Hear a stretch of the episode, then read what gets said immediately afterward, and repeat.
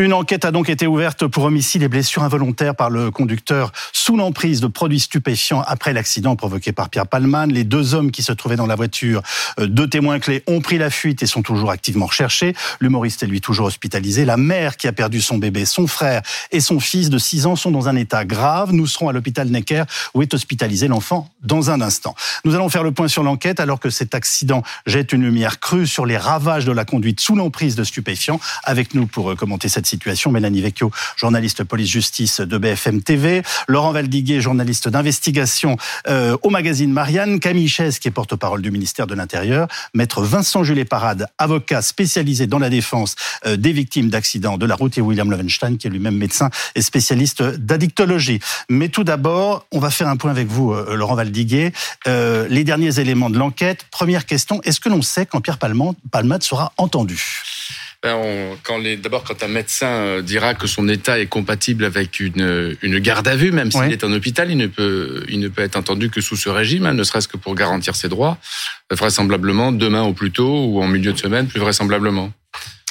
Euh, Est-ce qu'on a aujourd'hui, euh, au moment où nous parlons, est-ce que l'on sait quand Pierre Palmade sera entendu, non seulement entendu, mais surtout euh, comment il, il, il, entend se défendre? Ah, Ça, on, on l'ignore complètement, Yves, puisqu'il est dans le, il est dans un état, oh, il est en service de réanimation, vous savez, il est entouré de médecins, etc. On ne sait pas, à l'instant où je vous parle, en tout cas, moi, j'ignore s'il est au courant euh, des conséquences du drame de la route qu'il a provoqué, et on ne sait pas, a fortiori, s'il a pu s'expliquer sur l'identité de ces deux inconnus qui étaient dans la voiture avec lui et qui ont pris la fuite aussitôt après l'accident et qui sont à ce jour activement recherchés. Ça fait trois jours que l'accident a eu lieu et ces deux individus sont toujours dans la nature. Ils sont passibles de non-assistance à personne en danger, ce qui est quand il s'agit de mineurs, de victimes mineures, ce qui est passible de sept ans d'emprisonnement. C'est quand même pas rien. Alors, il y a eu une perquisition, Mélanie Vecchio. Euh, qu'a-t-elle mis en évidence? Alors cette perquisition, elle a eu lieu euh, dimanche. Ce sont les policiers qui sont partis. Il y a eu deux types de perquisitions, par les policiers et par les gendarmes. Ils sont partis donc avec des scellés. Une double perquisition. Bah parce qu'il y a deux enquêtes en fait. Il y a deux enquêtes parallèles. La première pour homicide involontaire et la seconde euh, pour euh, détention de substances de, produits stupéfiants, de sur produits stupéfiants. Donc on sait que les policiers et les gendarmes sont repartis avec des sacs, avec des euh, sacs scellés. Euh, on sait également que la veille de cette perquisition, la femme de ménage de Pierre Palmade s'était rendue au domicile de l'humoriste et euh, qu'il y avait un énorme désordre. Elle avait tenté de ranger de façon quand même très sommaire la maison et elle avait mis des déchets dans un sac poubelle sans les jeter. Elle n'avait ce qu'elle a déclaré, pas acheter euh, non plus euh, les draps. elle avait dit avoir vu le téléphone portable de l'humoriste à l'intérieur du domicile. Et ce téléphone, il a été récupéré par les gendarmes lors des, de l'une des deux perquisitions. Là, nous sommes samedi? Là, on est le lendemain, donc samedi tout à fait. D'accord. Euh, c'est courant d'attendre plus de 24 heures pour mener une perquisition, Laurent Valdiguet C'est quand même un peu lent. Euh, Autant c'est assez, assez, peu fréquent que sur un accident de la route, euh, les policiers aient en perquisition le lendemain matin chez, chez, chez l'auteur. C'est peu fréquent. Là, on est au commissariat de Melun qui est chargé de l'enquête, c'est pas la PJ. Ça arrive. Là, le procureur euh, de Melun, qui est en charge cette affaire le vendredi soir, il confie l'enquête sur l'accident euh, à, au commissariat de Melun. Il se trouve que la, la nationale 372 à Chaly-en-Bière, elle est sur le territoire de la commune de Melun. Euh, c'est la police. Il y a des moments où la France administrative me fait peur. dizaines de mètres de là, c'est Célie-en-Bière, c'est à 3 km le, domicile de Pierre Palmade. On est en zone gendarmerie. Oh là Et donc, qu'est-ce qu'il fait le procureur de Melun? Il décide de confier l'accident en proprement parler euh, à la police. Et puis, quand il va se rendre compte dans la nuit de vendredi à samedi euh, que Pierre Palmade, il est positif à la cocaïne, euh, il se rend compte aussi, le procureur de Melun, que les deux fuyards, ils sont susceptibles d'être au courant d'éventuels, trafics ou d'éventuelles euh, consommations de cocaïne dans ces 24 heures qui ont précédé l'accident. Et, et, puis, le procureur, il confie donc cette seconde enquête aux gendarmes. Et ce sont les gendarmes, comme le dit Mélanie, et les policiers, le dimanche seulement. On, peut se demander maintenant que les deux personnes sont mmh. toujours en fuite depuis trois jours, s'il eût pas mieux valu de mener cette perquisition le plus tôt possible. Bah, dit le samedi matin. À mon avis, c'est ce que toutes les personnes le parquet normales doivent se poser comme question. Parce que le parquet, on le sait depuis, il le sait depuis vendredi soir qu'il y a deux personnes en fuite. C'est quand même suspect qu'il y ait deux personnes sur l'accident pareil qui prennent la fuite. Et il le sait depuis le vendredi soir un test salivaire à la cocaïne, c'est quasiment instantané comme comme comme réaction. Il sait depuis vendredi soir que la cocaïne est, est, en, est en jeu dans cet accident. Donc le parquet a un peu traîné avant de lancer ces, ces, ces, mesures pour rechercher et le téléphone et les, les deux fuyards. Et Michel, vous voulez réagir Oui, je, je suis pas complètement d'accord avec ça. Sans dans, dans, les méandres de qui fait quoi, etc. Mais euh, c'est ce qu'on appelle une stratégie d'enquête. Euh, moi, je voulais juste dire que j'avais mes collègues de terrain ce matin au téléphone et policiers et gendarmes s'entendent très bien sur cette enquête. Et assez souvent, on essaie de collecter beaucoup de preuves avant euh, d'aller euh, auditionner ou placer en garde à vue des personnes. Donc c'est euh, c'est pas fréquent sur ce type d'enquête d'accidentologie routière, mais c'est des choses qui arrivent. Et quand on a affaire une, à une personnalité, euh, bien entendu, on va rassembler le maximum de preuves pour euh, que la garde à vue soit la plus efficace possible et la plus rapide possible ensuite. Le, le, téléphone de l'artiste que l'on a cru disparu mais qui est toujours là, c'est une pièce maîtresse du dossier, Mélanie Vecchio. Oui, c'est une pièce maîtresse parce qu'elle va peut-être, il va peut-être permettre de savoir avec qui il se trouvait ces jours-là, qui sont les deux personnes qui ont euh, pris la fuite selon les témoins? Euh, Camille ce matin, vous avez euh, fait un appel justement à ce que ces deux personnes puissent se rendre, se rendre dans un poste en gendarmerie, dans un commissariat, pour que justement l'enquête puisse, pour qu'on puisse y voir un petit peu plus clair sur les circonstances de l'accident. Euh, Camille Chaise, euh, vous êtes, je le rappelle, porte-parole du ministère de l'Intérieur et vous avez lancé un appel pour que les deux jeunes hommes euh, que des témoins ont vu s'enfuir de la voiture de Pierre Palmade le son de l'accident se rendent spontanément dans un commissariat. Euh, Avez-vous eu la moindre information là-dessus pour l'instant? Alors pour le moment, euh, je sais que les enquêteurs travaillent d'arrache-pied, qu'ils ont des éléments de preuve et, et nous, tout ce qu'on peut collecter en éléments de preuve, ça veut dire que la, la, la procédure sera fournie et qu'elle va avancer plus vite. C'est pour ça qu'on a demandé effectivement à ce que les fuyards se rendent spontanément, si c'est possible, dans un commissariat ou une brigade de gendarmerie. Les, fuyards sont-ils identifiés euh, on, a beaucoup d'éléments qui nous permettent de, pouvoir remonter sur ces deux personnes-là. Et donc, effectivement, dans les, dans les heures, dans les jours à venir, il y aura, il y aura une issue à tout cela, mais c'est beaucoup plus simple quand les gens spontanément se présentent. Donc vous renouvelez cet appel et vous leur dites. Euh... C'est pas que je le renouvelle, c'est que dans le cadre de la procédure, on a besoin de tous les éléments de preuve et ces deux personnes sont des témoins clés, importants pour l'enquête et, plus vite on pourra euh, les entendre en audition, plus vite l'enquête va pouvoir euh, passer un cap et avancer. Que, risque-t-il s'il ne se présente pas spontanément, Mélanie Vecchio? On le sait?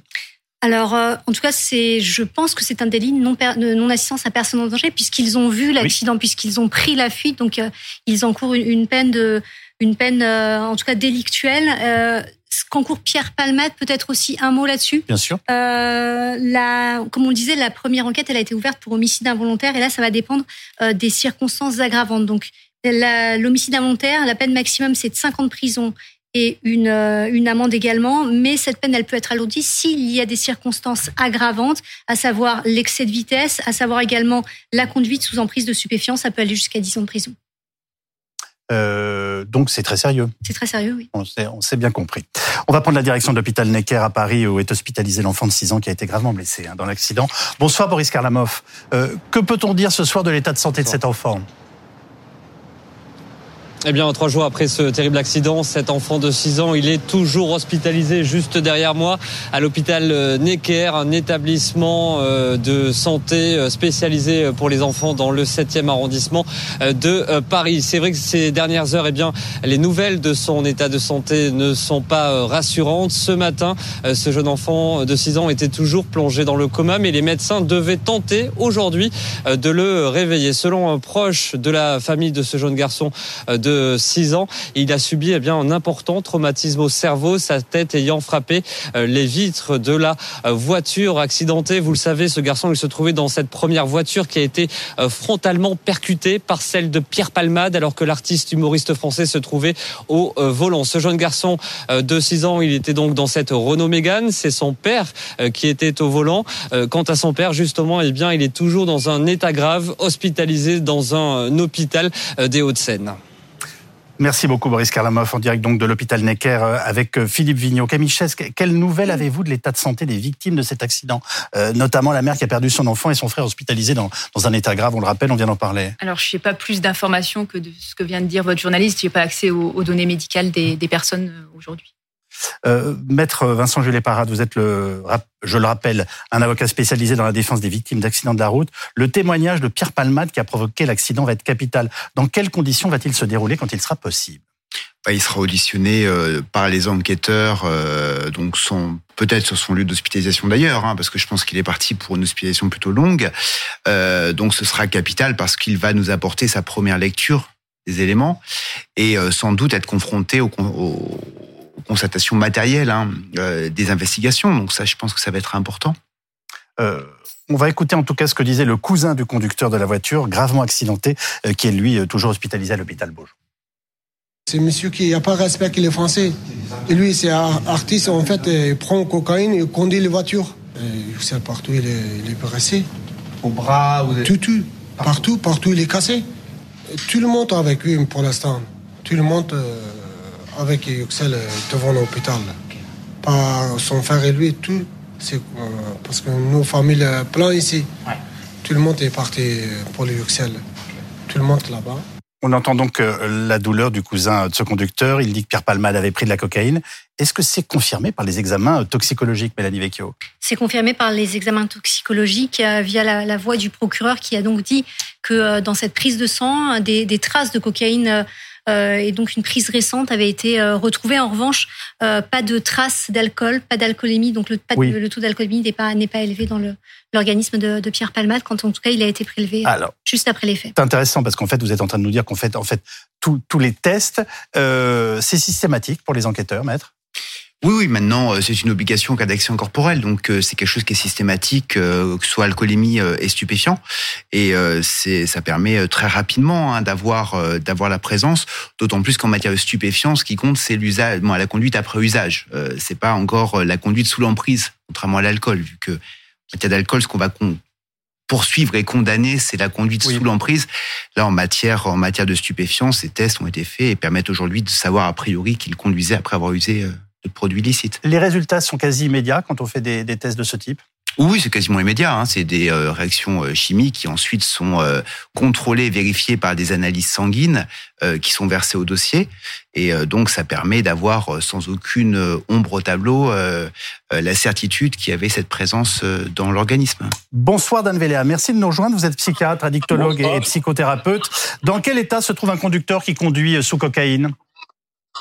Ben, euh, évidemment, il se trouve dans un état où il y a l'abolition totale ou partielle de, de, de, ses réflexes, avec euh, une euh, modification totale de, de, ses, de, réactivités face à des situations de stress, peut-être même un, un, sentiment de fatigue avec endormissement, voire peut-être un état d'excitation et d'élation qui fait que le conducteur, il est vraiment, il se croit tout permis, il peut tout faire.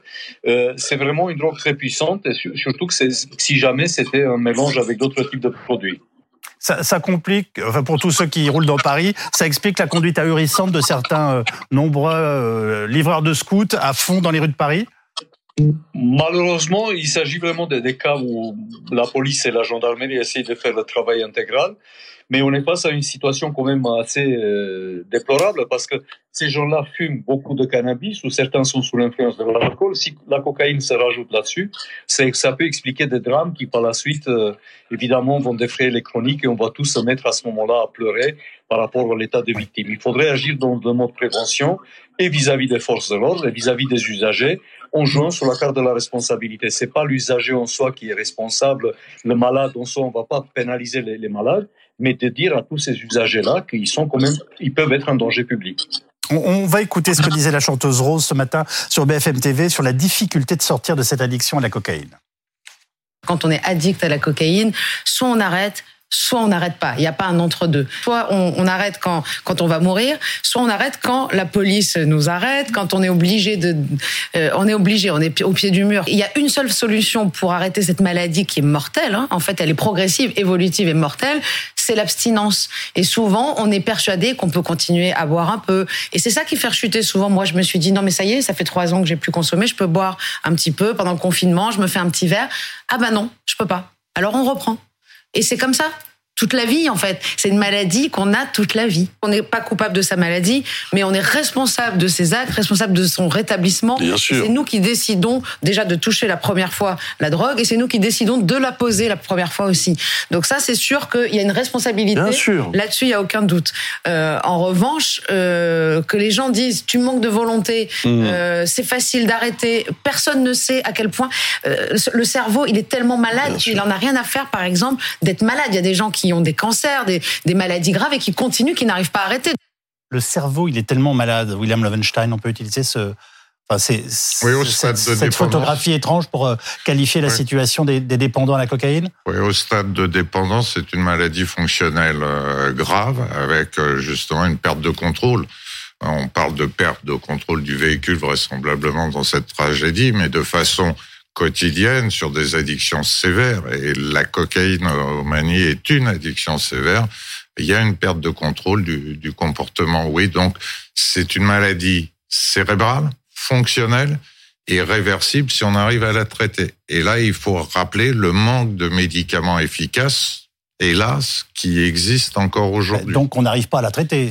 On, mais... on arrive à réduire les risques et on arrive à encadrer les gens pendant des mois et des mois en attendant qu'il y ait une récupération qui est pas si fréquente que ça. Oui. Rose dit les choses simplement. Il n'y a que l'abstinence qui. Non, mais ça, je veux dire elle, ça. Elle, dit l'abstinence ou rien. J'ai envie de dire que non, je suis pas d'accord parce qu'on voit bien depuis des années et des années ce qu'a donné, si vous voulez, cette théorie de l'abstinence euh, ou de la tolérance zéro. Moi, je suis plus pour. Ça donne quoi? Ben, ça a donné des mauvais résultats et les situations dans lesquelles nous sommes à l'heure actuelle. Prenez l'exemple de l'héroïne. Si vous parlez d'abstinence, héroïne zéro ou pas, il y avait 95% de rechute et 5% d'abstinents heureux. C'est la même chose pour l'alcool. C'est la même chose pour l'alcool. Pour l'alcool, on commence à avoir des médicaments. On a des taux assez comparables, d'ailleurs, cocaïne et alcool en ce qui concerne euh, l'addiction elle-même et les, et les, taux de guérison sont, sont améliorés avec l'alcool grâce à l'arrivée de médicaments dits addictolytiques. Donc là, il y a un effort terrible à continuer de faire pour la recherche aussi bien au niveau national que international. En effet, il s'agit d'une maladie fonctionnelle cérébrale, mais pour laquelle nous manquons de médicaments. Donc il y a une forme de convalescence qu'on peut encadrer. Je suis pas pour le ad vitam aeternam de l'abstinence, mais c'est une longue récupération et un sacré encadrement dont nous n'avons pas évidemment dans le système hospitalier les moyens, que ça soit pour les urgences addictologiques. Si vous avez un proche qui a un problème en urgence, vous l'adressez où? Pas aux urgences médicales, pas aux urgences psychiatriques dont on connaît l'état. Ça fait 20 ans qu'on demande à l'État des urgences addictologiques, ne serait-ce qu'une par région. Et ensuite, pour ce qui est de la post-cure, c'est-à-dire l'hospitalisation après sevrage, il faut compter 3 à 6 mois dans la plupart des études américaines. Où peut-on s'occuper des gens? Pendant 3 à 6 mois Dan Véléa, puisque vous êtes resté avec nous et qu'on entendait donc euh, quelqu'un qui témoignait, qui disait il n'y a que l'abstinence pour s'en sortir. Euh, qu'en pensez-vous? On a des médicaments qui aident vraiment aujourd'hui? Oui, on a, on a des médicaments qui sont d'une panoplie vraiment qui s'adressent aux récepteurs à la cocaïne. On a des médicaments qui peuvent contrôler les impulsions, doubler d'une motivation parce qu'on travaille beaucoup sur la motivation du patient. Et l'abstinence, pour moi, ça fait partie d'une étape primordiale dans la prise en charge de ces patients. Il faut qu'ils s'engagent eux-mêmes, face à eux-mêmes, pas face euh, aux thérapeutes ou à la famille, mais il faut qu'ils s'engagent eux-mêmes pour des périodes de quelques mois, voire quelques années. C'est pas anodin de reconsommer par la suite, c'est tout un travail qui soit d'analyse des situations comportementales, d'analyse des situations de... alors, notre liaison est... Pardonnez-moi, notre liaison est en mauvaise. Je vous prie de m'excuser, Dan Valéa. Je, reprends la parole. Euh, on ne peut pas s'en sortir seul, c'est ce que j'ai envie de... Oui, l'addiction, c'est quand vouloir n'est plus pouvoir. On veut quelque chose, on n'y arrive pas. Quand savoir qu'on va créer des choses difficiles dans son boulot, dans son couple, dans sa vie, éventuellement dans d'autres situations, savoir n'aide pas plus à pouvoir changer son comportement. C'est encore une fois cette perte de contrôle qui est caractéristique, euh, qui est caractéristique de, de l'addiction. Donc à ce moment-là, il faut de l'aide, il faut un encadrement et je l'espère des médicaments. Alors on travaille, comme le disait Dan, sur des médicaments anti-craving, mais qui n'ont pas encore les résultats des médicaments, par exemple de substitution dans l'héroïnomanie. Et vous le voyez. Vous pouvez expliquer euh, de prendre un terme que même moi je ne connais pas. Euh, c'est-à-dire que pour ne plus subir le craving, l'envie irrépressible de consommer, c'est ça le craving. L'envie. On a des, des, des une envie irrépressible. Et on n'a pas ça dans la cocaïne, sinon vous, on n'aurait pas déjà parlé de tout le nord-est de Paris et de cette difficulté de traiter les crackers aussi bien à Stalingrad qu'à la Villette, que de se retrouver autour de ce plateau avec quelqu'un qui a fait des efforts pour s'en sortir. Et donc il faut être honnête, dire oui, il y a des traitements, mais on peut nettement faire mieux en attendant des traitements beaucoup plus efficaces sur le sujet. En, tout cas, visiblement, euh, Pierre Palmade a fait plusieurs cures et, oui, oui, oui, ça a l'air très compliqué.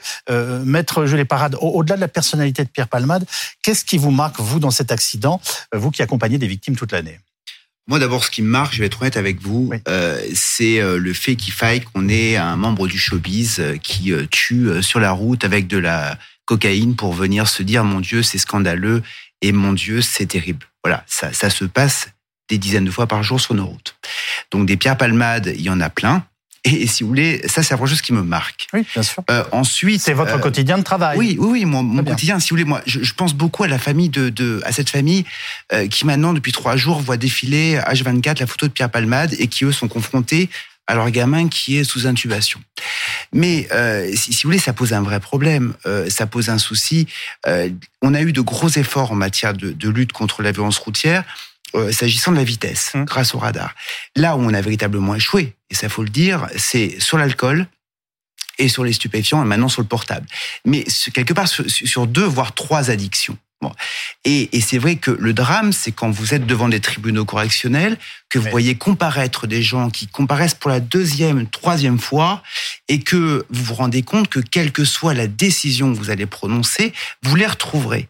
Et, parfois, d'ailleurs, les gens qui vont tuer sur la route sont des gens qui ont déjà connu deux, trois fois le parcours juridictionnel pour des faits de délinquance routière. Et ça, il faut qu'on se pose la question et, vraiment, encore une fois, se dire, j'aimerais que les Français aujourd'hui soient ne, ne soient pas révoltés parce que c'est Pierre Palmade, mais soient révoltés parce que c'est notre quotidien sur la route et qu'on tue, qu'on bousille à cause de l'alcool et à cause. C'est vraiment notre quotidien? Oui, mais oui, si, si, vous voulez, vous, avez, vous avez 14 morts tous les jours et vous avez euh, des dizaines de blessés. Le petit garçon dont on parle, qui a un traumatisme crânien grave, ce gamin, il est en procédure d'indemnisation au moins jusqu'à ses 20 ans. Peut-être qu'il ne récupérera pas ses, ses capacités physiques, peut-être qu'il ne pourra jamais travailler, peut-être qu'il aura besoin d'être en assistance euh, tout, le reste de sa vie, comme un de mes clients avec qui j'étais cet après-midi. C'est ça la, violence routière. On, a des chiffres précis et vous inquiétez, je dirais que cette augmente, enfin, de ce qu'on pourrait appeler l'augmentation, en tout cas la banalisation de la conduite sous, sous l'emprise de, de stupéfiants et de médicaments? Alors oui, on a des chiffres extrêmement précis et, vous avez raison. On parle beaucoup de la vitesse, mais euh, l'alcool provoque un tiers des accidents mortels. Euh, un décès sur cinq mortels est dû euh, aux stupéfiants. Et pour pour les drogues, c'est à peu près 700 morts par an l'année dernière du fait du fait de tous les jours. Donc c'est c'est énorme. Et si on associe alcool et stupéfiants, cannabis notamment, ça multiplie par 30 le risque d'accident mortel. C'est vraiment un chiffre qui est énorme. Moi, j'irais même plus loin. Le, le, le, stup, nous, les forces de l'ordre, on, on fait en plusieurs centaines euh, de, centaines de milliers de dépistages par an. On est entre 500 000. On voudrait même en faire euh, un, peu plus. On est à plus de 3 millions de tests d'alcoolémie euh, par an. Donc on voit qu'on est sur des chiffres très importants et à chaque fois, il y a quelques pourcents de personnes qui sont testées positifs, 1 à 3 entre les stupes et l'alcool. Donc on voit qu'il faut qu'on intensifie encore ces contrôles parce que mécaniquement, plus on contrôle les personnes, plus on dépiste, donc plus on fait de la prévention en amont d'un accident grave, d'un accident mortel, euh, ce qui est effectivement le, euh, ce qui est très présent sur les routes. L'année dernière, on est repassé en, 2000, en 2022 au-dessus des 3000 morts sur la route qu'on avait euh, réussi à faire baisser l'année précédente. Excusez-moi, mais ça coûte cher la cocaïne pour ceux qui n'ont pas l'habitude d'en acheter? Ça 50, 60 euros le gramme, mais ce qui coûte beaucoup moins cher, c'est les, ces, substances, les, les catinones. Euh, ces substances qui vous, que vous faites livrer par, euh, par, par, la poste, qui viennent de Chine via les Pays-Bas, euh, ça coûte 10 euros le gramme. C'est bien moins cher et, et, et, vous prenez quasiment aucun risque puisque la police n'est pas du tout outillée pour surveiller ça. Le filet policier n'existe pas pour tout ça. Vous nous confirmez qu'on est livré sur un coup de fil aujourd'hui ah, à Paris pour la Et heureusement, on travaille très bien avec la poste pour stopper tout ça. Mais, mais il n'y a pas que la poste hein, qui livre. Hein. Vous le savez bien, à l'heure actuelle, contrôler tous les trafics par livraison des plus rapides, euh, et je pense qu'il faut même travailler bientôt sur les livraisons par drone. Hein.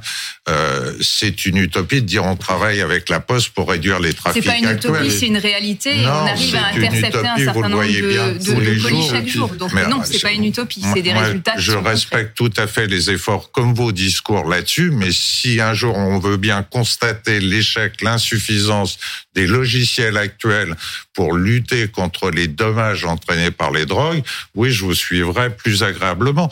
Là, ce que vous faites est sûrement très bien, sauf que le résultat n'est pas au bout de l'histoire. Et ça montre qu'il n'y a pas seulement la solution. Pardonnez-moi, quel est le rapport avec les livraisons? Les, les, livraisons, c'est qu'à l'heure actuelle, on pense qu'on est encore avec la Poste. Vous vous rendez compte le nombre de livraisons qui existent de, de si j'ose dire, je vais pas citer tous les noms qui de des libéraux à d'autres, mais bah, pour moi, on travaille très bien. Donc voilà, je, tenais à vous le dire. par exemple. Moi, je suis ravi de savoir que vous travaillez très bien avec tout le monde, mais j'aimerais qu'un jour les consommations dans ce pays vont diminuer. Camille je vous laisse répondre parce qu'on vous a pas entendu pendant l'intervention. Non, mais je voulais vous dire qu'on travaille très bien avec la Poste parce que c'est vrai qu'il y a des livraisons par la Poste qu'on arrive à, intercepter. Et donc voilà. Après, euh, bien sûr qu'il y a d'autres modes et bien sûr qu'on ne régule pas malheureusement toutes les. Pardonnez-moi, excusez-moi, moi c'est la première fois que j'entends parler de livraison par la Poste. Si, si, mais je suis pantois. C'est une réalité. Dans la boîte aux lettres, exactement. Oui, dans la boîte aux lettres ou, euh, ou, par le réseau de, de courriers. Ça passe par les colis et, le courrier, et les courriers. Bien sûr, tout peut passer potentiellement par, par des colis. Et comment vous euh, les identifiez alors bah, On a des techniques que je ne vais pas dévoiler ici, mais ce partenariat est fort et fonctionne. Bien. On n'a jamais autant consommé. Le docteur Lowenstein, il est constant. Ça fait 20 ans qu'il réclame sur une, une agglomération comme l'Île-de-France des urgences, des urgences médicales pour les, les, toxicomanes ou les gens qui sont en manque, qui ont des tas d'addictions. Ça fait 20 ans qu'ils réclament ça. Alors dans le même temps, la police, ça fait 20 ans qu'elle dit on y arrive. Regardez nos records l'an dernier de saisie, de stupes, de, de cocaïne, d'héroïne et tout ça. La consommation française augmente d'année en année. Il y a quelques semaines, et ça c'est très récent, euh, grâce à Europol, on a intercepté euh, tout un cartel, on l'a appelé même un méga cartel, qui approvisionnait un, un tiers de la cocaïne d'Europe, avec des interpellations coordonnées dans tous les pays. Donc voilà, nous on est extrêmement mobilisés, le ministère de l'Intérieur et des Outre-mer n'a pas la compétence que vous évoquez. Vous n'avez pas l'air très convaincu. De, de, créer des urgences médicales, mais sachez qu'on œuvre. La consommation, c'est quand même un état de fait. Cela dit, la bonne nouvelle, c'est qu'en 1972, quand j'étais petit, il n'y avait pas de ceinture de sécurité dans les voitures, il n'y avait pas d'airbag, il n'y avait pas d'ABS et il y avait 20 000 morts par an sur les routes. Donc aujourd'hui, oui, vous avez raison, on s'émeut parce que Pierre Palmade, le showbiz, les stupes et tout ça, et tout cet univers qu'on découvre et qui nous, et qui nous effare. Mais on s'émeut aussi parce que cette petite, cette, cette maman a perdu son bébé. C'est surtout ça. Et ces 10 morts par jour, ben cette maman, aujourd'hui, elle en est le symbole. J'en reviens euh, à Pierre Palmade. Que risque-t-il exactement puisqu'il a provoqué cet accident? On fait le point avec vous, Magali Chalet. Eh bien, je vous le rappelle, hein, dans la voiture que Pierre Palmade a percuté, le conducteur, son fils, un enfant de 6 ans, et la femme enceinte qui a perdu son bébé ont été grièvement euh, blessés. Alors, pour l'instant, l'enquête est ouverte pour homicide et blessures involontaires ayant entraîné une incapacité euh, totale de travail supérieure à 3 mois par conducteur euh, sous l'emprise de stupéfiants. Alors, pour homicide et blessures involontaires, vous allez le voir, la peine est de 5 ans de prison et 75 000 euros d'amende. S'il y a une circonstance aggravante, regardez, ça passe à 7 ans de prison et 100 000 euros d'amende. Et s'il y a plusieurs circonstances aggravantes. Là, ça peut aller jusqu'à 10 ans de prison et 150 000 euros d'amende. Alors Pierre Palmade pourrait bien se trouver euh, dans cette euh, catégorie, hein, puisque on sait qu'il y aurait au moins deux circonstances aggravantes la consommation euh, de stupéfiants, la cocaïne et la violation manifestement délibérée d'une obligation de sécurité ou de prudence hein, avec une vitesse inadaptée ou excessive. Ça, c'est l'enquête qui le dira. Et à cela pourrait s'ajouter une troisième circonstance aggravante, hein, l'homicide involontaire euh, s'il est euh, prouvé, hein, après l'enquête, que le bébé qui a été mis au monde par les secours après l'accident était en vie et est mort ensuite.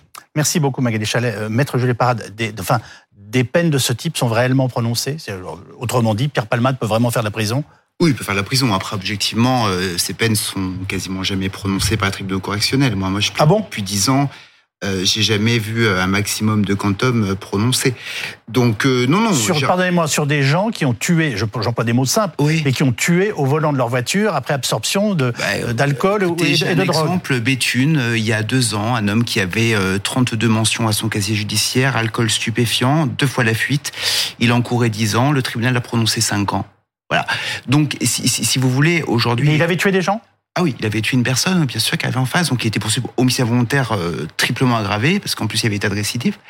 Donc, si, si vous voulez, aujourd'hui, oui, la, la, peine encourue euh, est de minimum 7 euh, ans. Aujourd'hui, avec la cocaïne, peut-être de, de 10, si l'enquête et l'expertise accidentologique démontrent qu'il y avait une vitesse excessive mais euh, mais euh, très, au quotidien, les peines prononcées euh, sont bien en deçà de ce qui est de, de, ce qui est prévu par la loi. Après, du point de vue du médecin, je pense que la question c'est de se dire est-ce que la est-ce que la, la, la, peine de prison est la solution pour pour ce cas-là, mais euh, mais ça interpelle quand même de voir les peines prononcées et les peines encourues. Ouais. Mélanie Vecchio, puisque c'est lui dont nous parlons aussi ce soir, euh, Pierre Palmade peut faire de la préventive. La détention provisoire, Oui, détention provisoire, pardonnez-moi, oui. Oui, c'est une possibilité. Ça sera au juge. Euh, alors, si on suit le, parcours, hein, là, il va être placé, il devrait être auditionné. Oui. Euh, sous le, sous le régime de la garde à vue. Ensuite, euh, sûrement une mise en examen. Là, c'est par le juge d'instruction. Et ensuite, un passage devant le JLD, le juge de la détention et des libertés, qui lui décidera s'il y a un contrôle judiciaire ou s'il y a euh, euh des sanctions provisoires. Là, c'est encore une fois, tout est ouvert en fait. Donc, pardonnez-moi, hormis son, son accident et sa situation physique, pour l'instant, il n'est pas libre de ses mouvements. Non, il est. Alors, pour l'instant, il est à l'hôpital. Il n'est pas placé sous garde à vue. Enfin, il n'est pas sous le régime de la garde à vue. Donc, euh, il est libre de ses mouvements euh, dans, le, dans, dans, le cadre dans lequel il se trouve. Mais il n'y a pas de, de contraintes euh, pour l'instant euh, policières sur lui. Euh, on sait quand et comment il sera interrogé. Enfin, là, on est, on est dans une situation particulière avec un homme qui est à l'hôpital. Alors là, c'est les médecins qui vont décider. C'est vraiment, ce ne sont plus les policiers ou les gendarmes qui vont décider de son audition. C'est les médecins qui vont donner leur feu vert euh, pour euh, savoir si son état de santé est compatible avec une éventuelle garde à vue. Et à ce moment-là, eh bien, il, peut être auditionné dans sa chambre d'hôpital. C'est la question que j'allais vous poser. C'est une des possibilités donc il n'y a pas que dans les séries américaines, euh, on est d'accord les, enquêteurs peuvent se déplacer dans l'hôpital. Euh, alors, autre point très important, l'enquête a révélé que les jours qui ont précédé l'accident, Pierre Palmade a fait la fête dans sa maison euh, de Célie-sur-Bière et notamment a pratiqué ce qu'on appelle le, le chemsex. Euh, de, quoi s'agit-il exactement, Mélanie? Alors, c'est en fait, pour revenir sur, sur Pierre Palmade, selon nos informations, il était donc, vous le disiez, dans sa maison avec quatre hommes et dont deux prostituées, donc pour s'abonner au chemsex. Et ce chemsex, c'est justement une pratique sexuelle sous stupéfiant euh, qui, peut, qui peut occasionner des lésions extrêmement dangereuses et irréversibles euh, et des comportements également très dangereux. Il y a une perte de discernement, une perte de, de, de repères, justement, quand il y a une euh, absorption de ce, de, de ce, type de substance. Donc, euh, chem en anglais, c'est chemical, euh, autrement dit médicament, et sexe, ce sont les pratiques sexuelles. Oui. Et les deux sont liés. Oui. Euh, docteur, c'est un, enfin, un, un usage sexuel peut créer lui aussi une addiction? Oui, vous avez des évidemment dans les addictions comportementales, euh, les addictions sexuelles. Et là, depuis 15-20 ans, on voit en effet ces pratiques quasiment dopantes, ce qu'on peut appeler parfois ces marathons du sexe ou ces ushuaïas du sexe, favorisés par ces neurostimulants. La cocaïne est presque le dinosaure de l'histoire. Maintenant, ah ce sont les catinones qui donnent quelque chose de vous savez que vous employez des, des noms que j'ai moi-même jamais entendus, alors que c'est visiblement la palette quotidienne de votre travail. que vous ayez des bonnes relations avec la Poste, je vous rassure. c'est euh, c'est ça qui est important. On peut pas traiter ça comme ça. Bon, les catinones sont comme des cocaïnes plus fortes, plus intenses et plus délirantes. Ce qu'il faut comprendre avec la cocaïne, c'est que c'est une hyperactivité obsessionnelle. Donc il y a une hyperactivité sexuelle et une hyperactivité mentale, mentale. qui tourne au maniaque. Qu'est-ce que c'est qu'une activité maniaque? On est proche du délire. C'est-à-dire qu'il n'y a plus qu'une obsession et d'aller toujours, toujours, toujours plus loin. Donc bien évidemment, là, il y a les pertes de contrôle et les problèmes de comportement que vous avez rappelés, c'est-à-dire qu'il n'y a plus de limite tant qu'il y a du produit on continue de dépasser. J'avais un maître, pardonnez-moi, ça va être un peu euh, salle de garde, qui disait en sexualité, il n'y a comme limite que la taille des orifices. Bah, avec la catinone, les catinones, c'est même plus le cas, et c'est pour ça qu'il y a des complications, par exemple chirurgicales, qui euh, sont vues lors du chemsex. Mais le chemsex, c'est aussi des accidents cardiaques, des accidents vasculaires cérébraux, des insuffisances rénales aiguës, et là aussi, il y a vraiment, je crois, une insuffisance d'information parce que de même que j'ai jamais entendu, quels que soient encore une fois les, les progrès que vous avez faits, j'ai entendu boire ou conduire, il faut choisir et c'était une bonne campagne. On voit que c'est insuffisant, qui plus est. Hein. L'alcool reste la cause principale de la mortalité sur la route. Mais sniffer ou conduire, parce que c'est interdit, on parle pas de prévention. Il y a une campagne récente, mais la campagne récente, elle dure peut-être 15 jours, 3 semaines dans l'année. On va écouter ce que disait hier soir sur BFM TV Jean-Luc Romero, hein, l'adjoint euh, à la mairie de Paris et militant hein, de la lutte contre le sida, a perdu son mari mort suite à cette pratique. Ce qui se passe aujourd'hui, c'est un phénomène qui est, euh, qui est euh, un phénomène qui a beaucoup monté, notamment depuis une dizaine d'années en France. Et évidemment, le confinement n'a pas arrangé les choses, c'est-à-dire qu'il y a un certain nombre d'homosexuels. On parlait avant le confinement de de à peu près 13 à 14% des homosexuels qui avaient pratiqué le chemsex, c'est-à-dire avoir des relations sexuelles avec ces avec des drogues et notamment des nouvelles drogues de synthèse. Euh, et euh, depuis le confinement, c'est beaucoup plus parce qu'il y a eu ce moment où les gens se sont retrouvés seuls. Et puis peut-être, une étude en tout cas le montre, aujourd'hui euh, chez une partie aussi des hétérosexuels, ça se ça se diffuserait. C'est l'expression d'un mal-être d'un certain nombre de personnes. C'est prendre ces produits qui sont très faciles à avoir parce que c'est là où il y a le, le vrai problème aujourd'hui. Je ne comprends pas pourquoi le chemsex serait réservé aux homosexuels. Alors, euh, ou en tout cas qu'ils en seraient utilisateurs particuliers. Ils ont toujours été précurseurs avec une plus grande liberté dans les leurs multipartenariats, dans leur approche euh, des pratiques. Mais si vous prenez euh, ceux qui étaient euh, dans les années 80 spécifiques du milieu homosexuel, par exemple les pratiques BDSM, hein, les, les pratiques sadomasochistes, ça a diffusé dans le milieu hétérosexuel et ça s'est terriblement banalisé. Euh, c'est la même chose pour le chemsex qui petit à petit va infiltrer le milieu hétéro, enfin le milieu, les personnes euh, hétérosexuelles. Concernant euh, le, le chemsex, qu'à mon avis beaucoup de nos téléspectateurs découvrent ce soir, est-ce que vous estimez aujourd'hui que ça devient un vrai problème de santé publique? Alors moi, je suis du ministère de l'Intérieur, donc je suis oui, bah justement, vous voyez les chiffres, c'est ça l'observatoire de la santé publique. Mais ce que je sais, c'est qu'on travaille sur toutes les drogues, les drogues de synthèse et sur l'ensemble de euh, des, des, filières, même si on a des, des, méthodes différentes selon les types de, de drogues. Donc ça, je, je, peux vous le dire. On va liguer. Oui, ben on découvre tout ça, comme vous dites, Yves, avec effarement.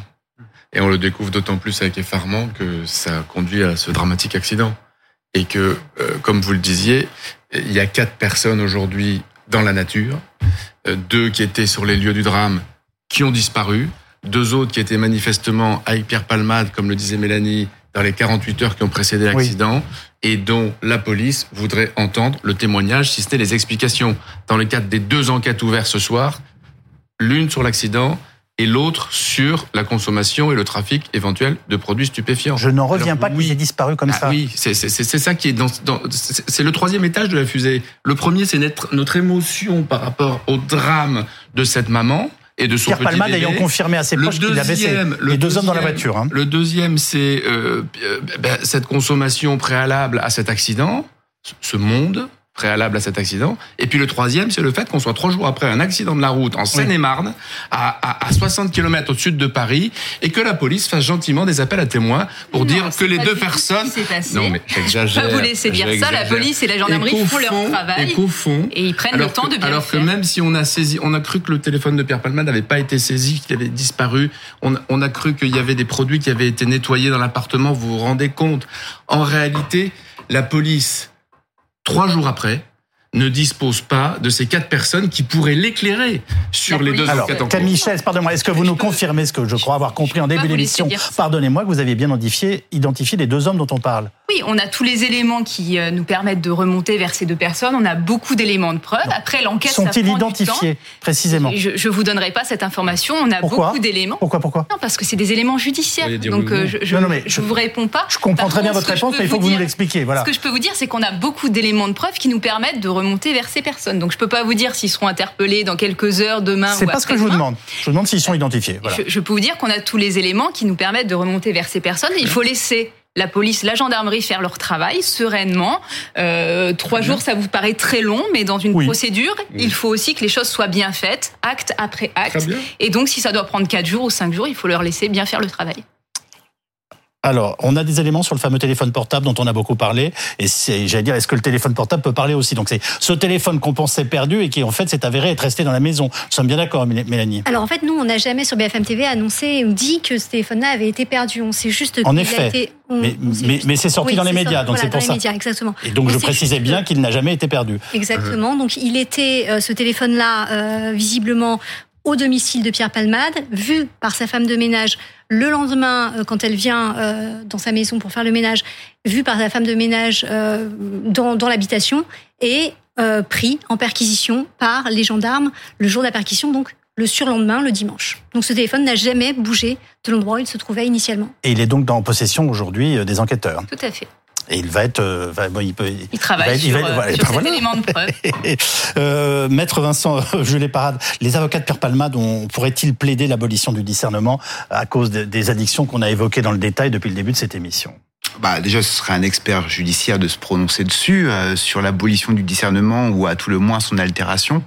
Euh, après, euh, il est de jurisprudence quasiment constante désormais que la consommation volontaire d'alcool ou de en tout cas d'alcool dans la jurisprudence, mais également de stupéfiants, n'est pas une cause de remise en cause du discernement. Donc non, c'est une circonstance aggravante prévue par le code pénal, et, euh, et on ne pourra pas venir nous expliquer que parce que euh, il n'était pas euh, totalement en contrôle de ses actes en raison de sa consommation, il doit avoir une peine minorée. Et tant mieux. Est-ce qu'il y a des policiers qui sont actuellement à l'hôpital où il est pris en charge? Pour euh, veiller à sa présence Je ne sais pas, mais normalement, il y a ce qu'on appelle des gardes d'hôpital. Donc voilà, la personne n'est pas sous euh, régime de garde à vue, mais il y a un garde hôpital. J'ai bien compris qu'il n'a pas une menotte qui le, qui tient à son lit, mais il, enfin, euh, au sens premier du terme, il est quand même surveillé. voilà. c'est vraisemblable. Il suffit de taper le nom de Palmade sur les réseaux sociaux pour voir l'ampleur. il y a une notion en droit qui est le trouble à l'ordre public. C'est-à-dire, c'est devenu, c'est une affaire qui, qui, mais, qui, d'abord qui a choqué la France entière et ensuite qu'il a, qu'il a, qui, qui, qui, provoque un intérêt tel que, imaginons que Pierre Palman ne soit pas protégé à l'hôpital où il est et qu'il lui arrive quelque chose, ce serait un, ce serait un, drame supplémentaire. Donc, évidemment, Pierre Palman doit faire l'objet de, de, d'une surveillance euh, à proximité de sa chambre. Mélanie Vecchio, euh, avant de refermer cette page, on va donc revenir sur les toutes dernières informations de l'enquête que vous suivez pour nous sur l'audition de Pierre Palmade n'a toujours pas eu lieu. Euh, ce sont les médecins qui vont donner leur feu vert et savoir quand il pourra être euh, entendu. En tout cas, on sait qu'il est conscient, qu'il parle, euh, mais qu'il est toujours en réanimation parce qu'il a été grièvement blessé. Une vidéo qui est extrêmement importante pour la police a été remise par un couple qui se trouvait au moment du drame sur les lieux de l'accident. On voit justement sur cette vidéo, enfin ce que dit le couple, c'est qu'on voit ces deux personnes partir, de s'enfuir du lieu où s'est déroulé l'accident donc cette vidéo est actuellement entre les mains des policiers et bien évidemment elle est expertisée. Puis un dernier mot peut-être sur les perquisitions. Cette perquisition, euh, ces perquisitions qui ont été menées à la fois par les policiers et les gendarmes au domicile de Pierre Palmade n'ont pas permis de retrouver euh, de traces de produits euh, stupéfiants. Et l'une des hypothèses des enquêteurs, eh bien, c'est que des individus se seraient introduits au domicile de de Pierre Palmade pour entre guillemets tout nettoyer et et justement laisser faire en sorte qu'il n'y ait aucune trace de produits stupéfiants. Ça, c'est évidemment l'enquête qui va le démontrer. Voilà ce que nous pouvions vous dire ce soir. Merci à vous tous qui avez participé à cette émission.